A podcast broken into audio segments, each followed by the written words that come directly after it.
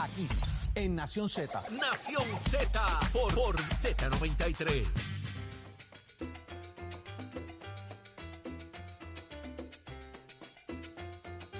Cuidado que viene. Ay.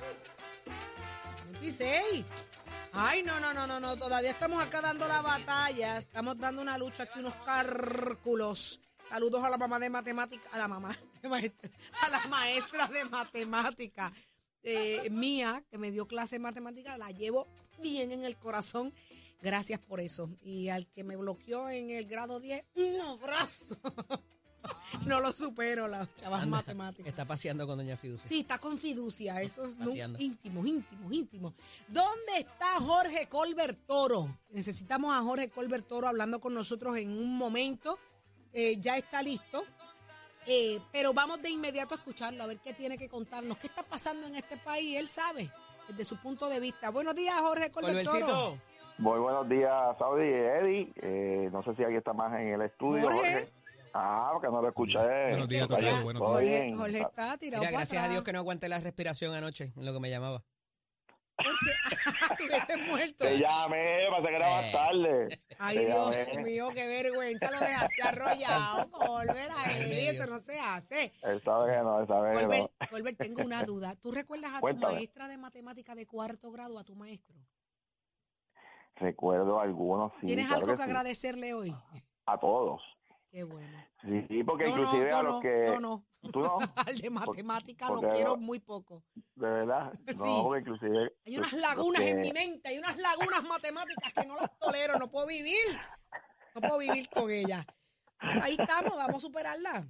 Mira? George, Eso es verdad. te vimos en la conferencia de prensa eh, el otro día, este, un poco, ¿verdad? Hasta molesto. Estaba hablando con carácter de que eh, tú no tenías que ver con las propuestas, que las propuestas habían sido por otras personas. Hablaba ahora en el panel de análisis eh, sobre quizás la, el que se diluya el, poder del presidente o presidenta en su día, el retrasar la elección del presidente, no necesariamente el candidato a la gobernador o, o gobernadora, eh, eh, pudiera no haber objeción sobre todas las otras propuestas y solamente concentrarse sobre esa y eso es lo que está causando quizás este tiroteo de columnas y cosas por ahí en el PPD.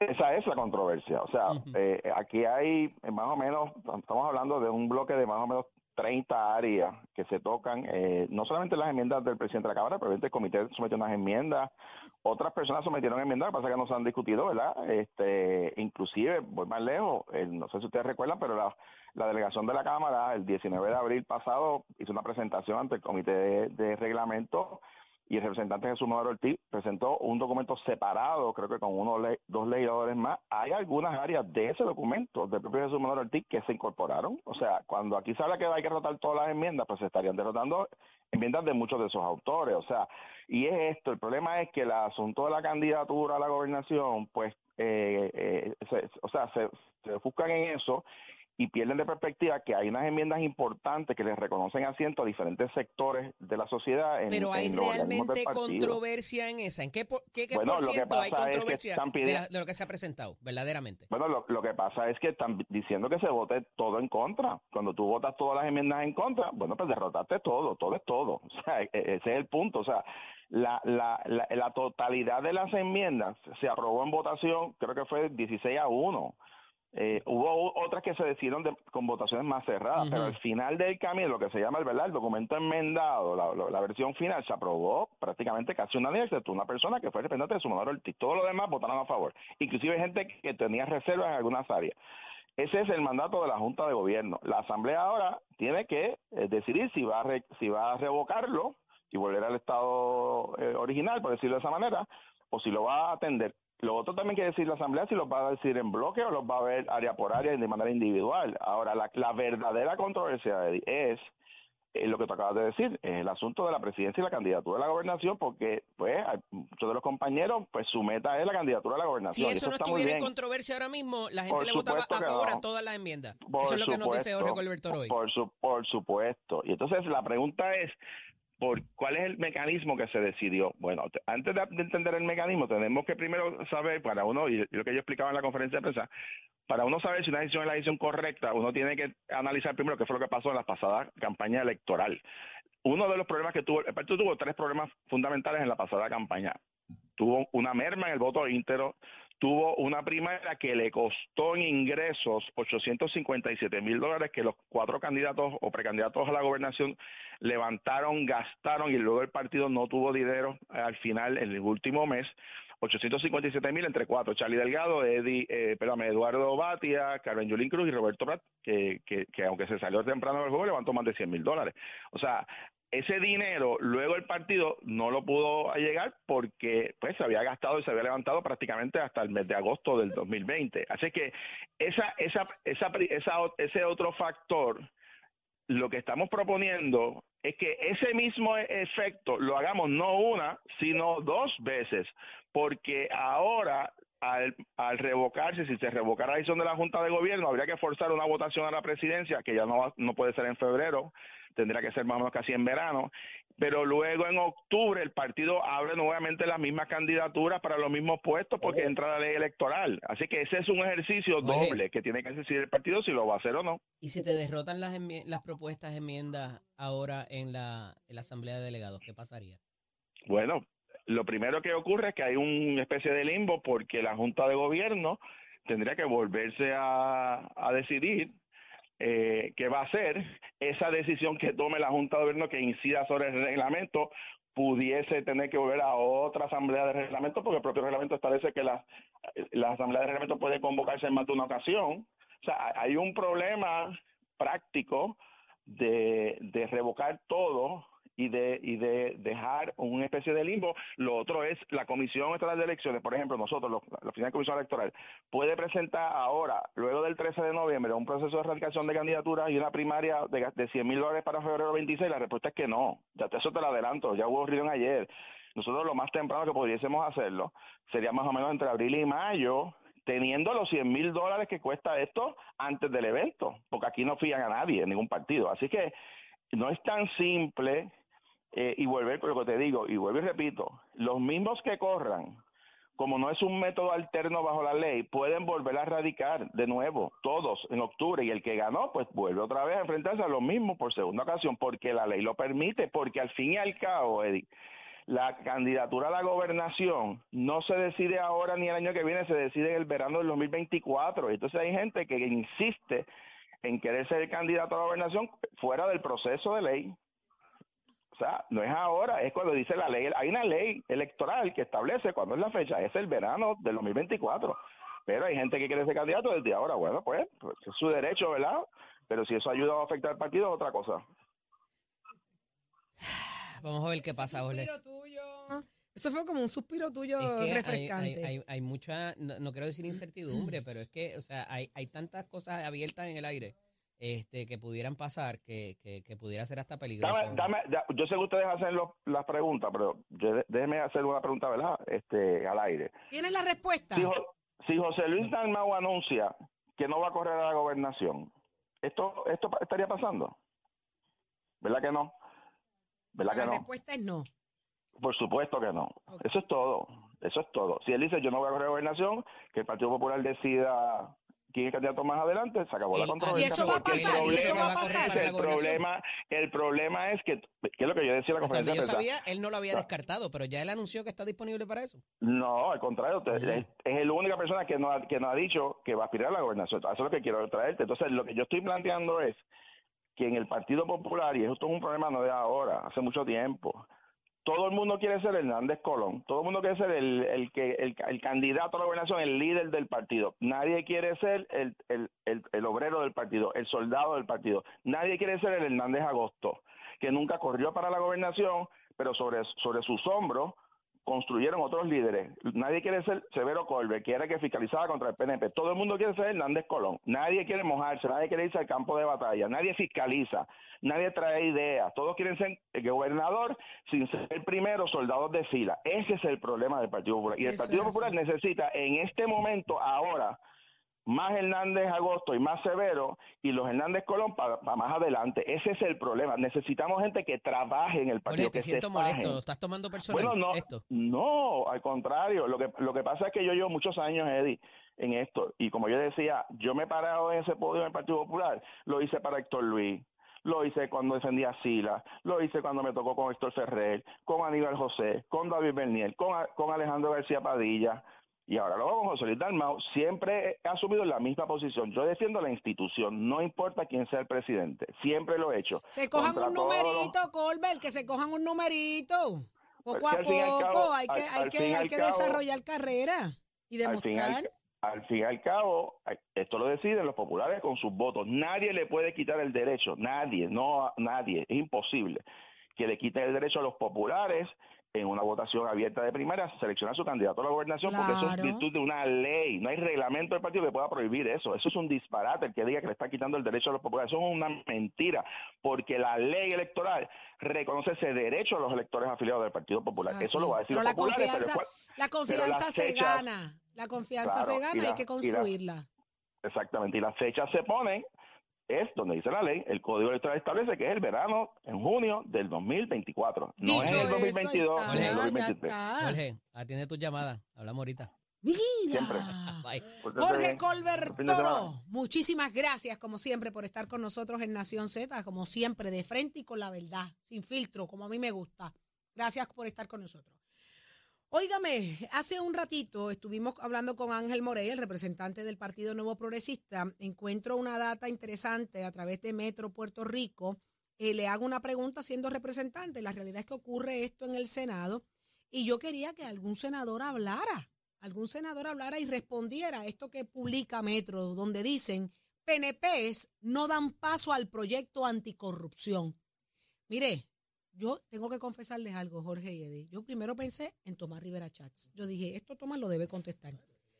Portavoz de, de Él la es el delegación portavoz. allí. Pues está en línea telefónica. Sí. Vamos a preguntarle directamente qué fue lo que allí pasó. Buenos días, Tomás. Buenos días, presidente. Buenos días, Saudi. Buenos días, Eddie. Buenos días, Jorge. Saludos a todos los que laboran con ustedes ahí en la estación. Y de- igual a la audiencia que los escucha todos los días, le agradezco a todos la oportunidad que me dan. Gracias, como siempre, es un placer tenerlo. Tomás, eh, esto es un titular que acapara la atención Sí. de cualquiera en medio, en momentos de crisis, Sí. ¿no? Dice, PNP no dan paso al proyecto anticorrupción y va al detalle de- dejando claro que la delegación del PPD, y, re- y estoy citando la línea, Movimiento Sí. Victoria Ciudadana, Partido Independentista, Proyecto Dignidad y el senador independiente favorecieron el proyecto. Sin embargo, eh, hay una ausencia, dice, de los tres senadores del Partido Popular. El proyecto fue Sí. derrotado con votación de 12-10. ¿Qué significa esto? Correcto. Pues mira, eh, Saudi, te agradezco eh, inmensamente que me permitas contestarlo. El Código Anticorrupción se aprobó bajo la palma. Eh, y las leyes para reforzar la oficina de ética, el fiscal especial independiente y todos los demás autoridades que fiscalizan no tan solo el crimen, sino la corrupción han sido reforzados con disposiciones de ley, con recursos económicos bajo los gobiernos de La Palma. Y no digo esto porque eh, para hacer ver que el, que el Partido Popular, que es el que ha compartido el gobierno, no haya hecho sus aportaciones. Pues claro que las ha hecho también. Pero yo quiero que la gente que me escuche entiendan de lo que se trata esto. Cuando hablamos de corrupción, cuando hablamos de eh, condenar, atajar, prevenir actos que son antiéticos y legales, pues tiene que ser con el mayor sentido de responsabilidad.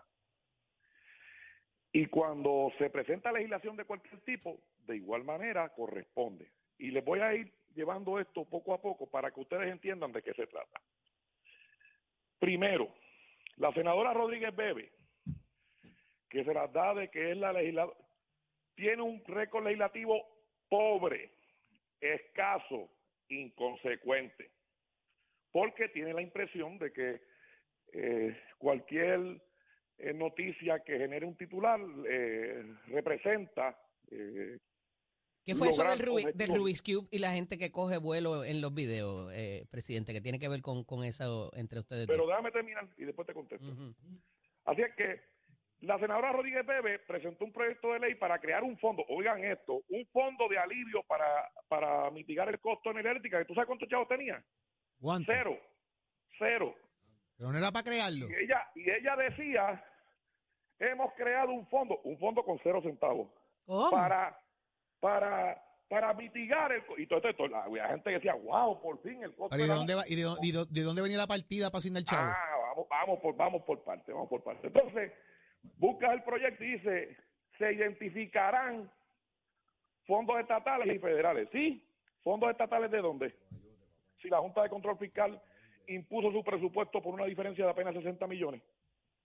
¿Ah? Fondos federales, sí, cuando los federales asignan un dinero con nombre y apellido, no hay ley estatal que lo pueda modificar. Y si vienen con el propósito de mitigar el costo, pues no hace falta ley estatal de todas maneras. Es una mentira, un paquete, un disfraz, ese proyecto. Vamos ahora al proyecto del Senado 1114, 114, 114. Ujú. Otro embuste, otro paquete, otro aguaje. ¿Por qué? El nepotismo ya está prohibido. Pero entonces le quieren poner un adjetivo. No, ahora no es nepotismo, ahora es nepotismo cruzado. Mira, entre, entre un caso de nepotismo y un caso que no tiene nepotismo no hay punto medio. Es el disparate hecho. eh, ¿Cuál es, cuál es la definición de cruzado? ¿Cuál es la definición de cruzado? a que si un funcionario que si un funcionario se pone de acuerdo con otro, aunque estén en ramas distintas, pues entonces eh, se le castigue y se prohíba, etcétera, Esto es etcétera, como un que- ejemplo, como que un representante le diga a su amigo senador, dámele trabajo a fulana o a fulano y yo le voy a dar Sí. trabajo a Que fulano de que parte un del juez Senado. le pida a un representante que nombra a su esposa en la Cámara o que un alcalde pida que a su hijo lo nombre en el Ejecutivo, una cosa de esta. Así. Ok, entonces, vamos, vamos por partes. Hace unos días, ustedes recuerdan que al señor Fradera lo multó la oficina de ética por cuatro mil dólares. Ajá. Lo multó porque una supervisora trajo a una pariente de ella, no de Fradera, Ujú. eh, para, para una posición de trabajador social, me parece. Y le metieron cuatro mil dólares de multa a él por una persona que no tiene ningún parentesco. Correcto. Así que Correcto. el nepotismo, ese vínculo familiar, ¿verdad? Y de afinidad que se exige, es tan severo en la ley ya que multaron al jefe de agencia por algo que no tiene que ver con su familia en lo absoluto. ¿Y por qué sigue ocurriendo? Espérate, espérate un momento. Ah, Carmen Yulín Cruz la acaban de multar por ocho mil dólares. ocho mil En el billetes. Pero tiene plan de pago, tiene plan de pago. Precisamente por lo mismo. Precisamente por lo mismo, porque una persona se dio un contrato que tenía vínculos familiares con otro, entre otras alegaciones que había. Así que la senadora Rodríguez Bebe viene a crear la, del- la- modalidad del nepotismo cruzado que ya está prohibida en la ley. Sigue siendo tan inconsecuente en la legislatura como lo ha sido desde el primer día.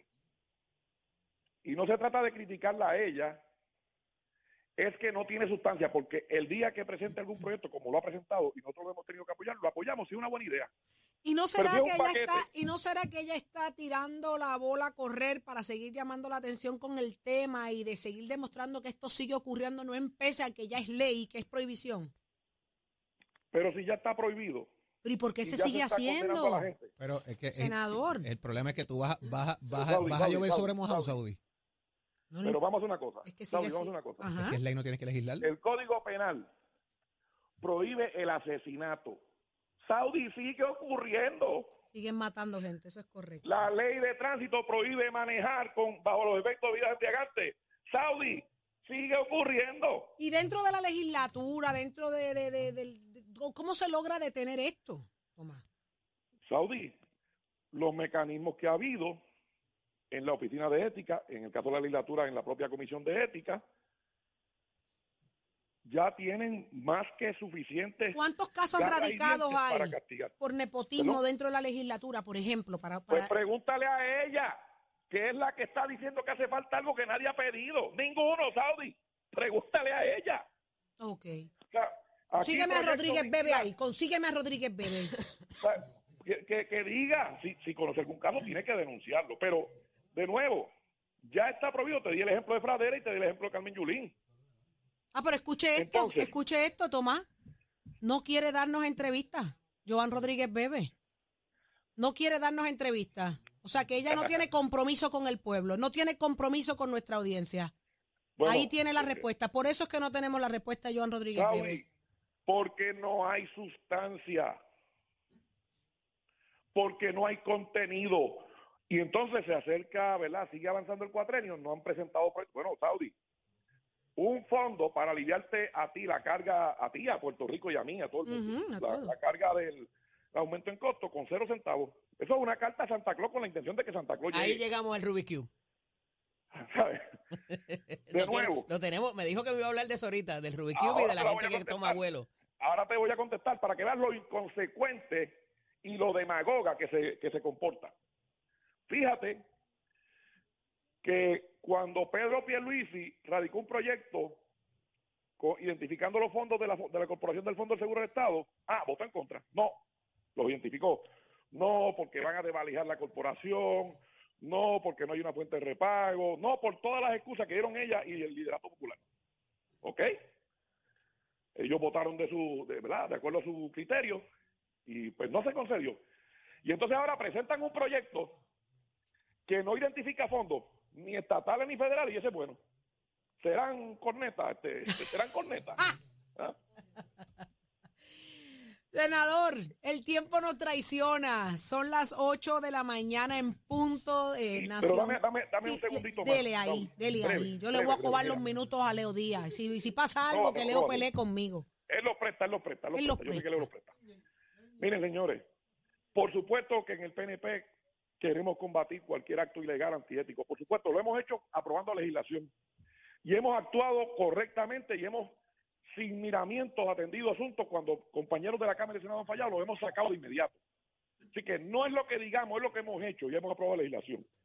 Pero que venga una senadora que no tiene un récord legislativo que haya impactado positivamente la vida de nadie, a crear un fondo con cero centavos y a crear una ley que ya es ley, que se recoja, y por eso es que no se atreve contestarle a cualquier periodista como lo hacemos nosotros. Por eso es que no se atreve. Le tengo que no reconocer eso. Le tengo que reconocer eso y otras cosas. O sea, que en, eh, resu- senador, en resumen, sí. en resumen, esto es un paquete, una mentira y no es un faro Alejandría. Eso es un paquete que no tiene nada de dignidad. ¿Quiénes son los Este cornetas?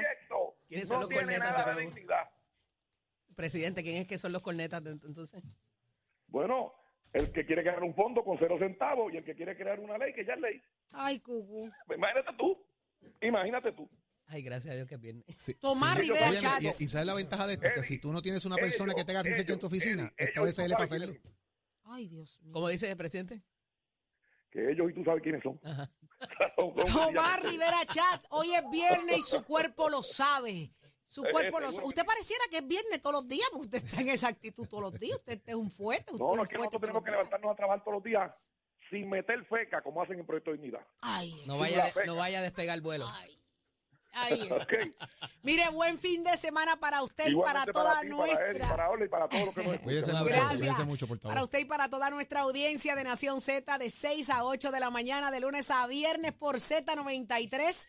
Óigame, lo dejamos en sintonía de Leo Díaz con Nación Z Nacional. Será este próximo lunes, si así Dios lo permite. Excelente fin de semana.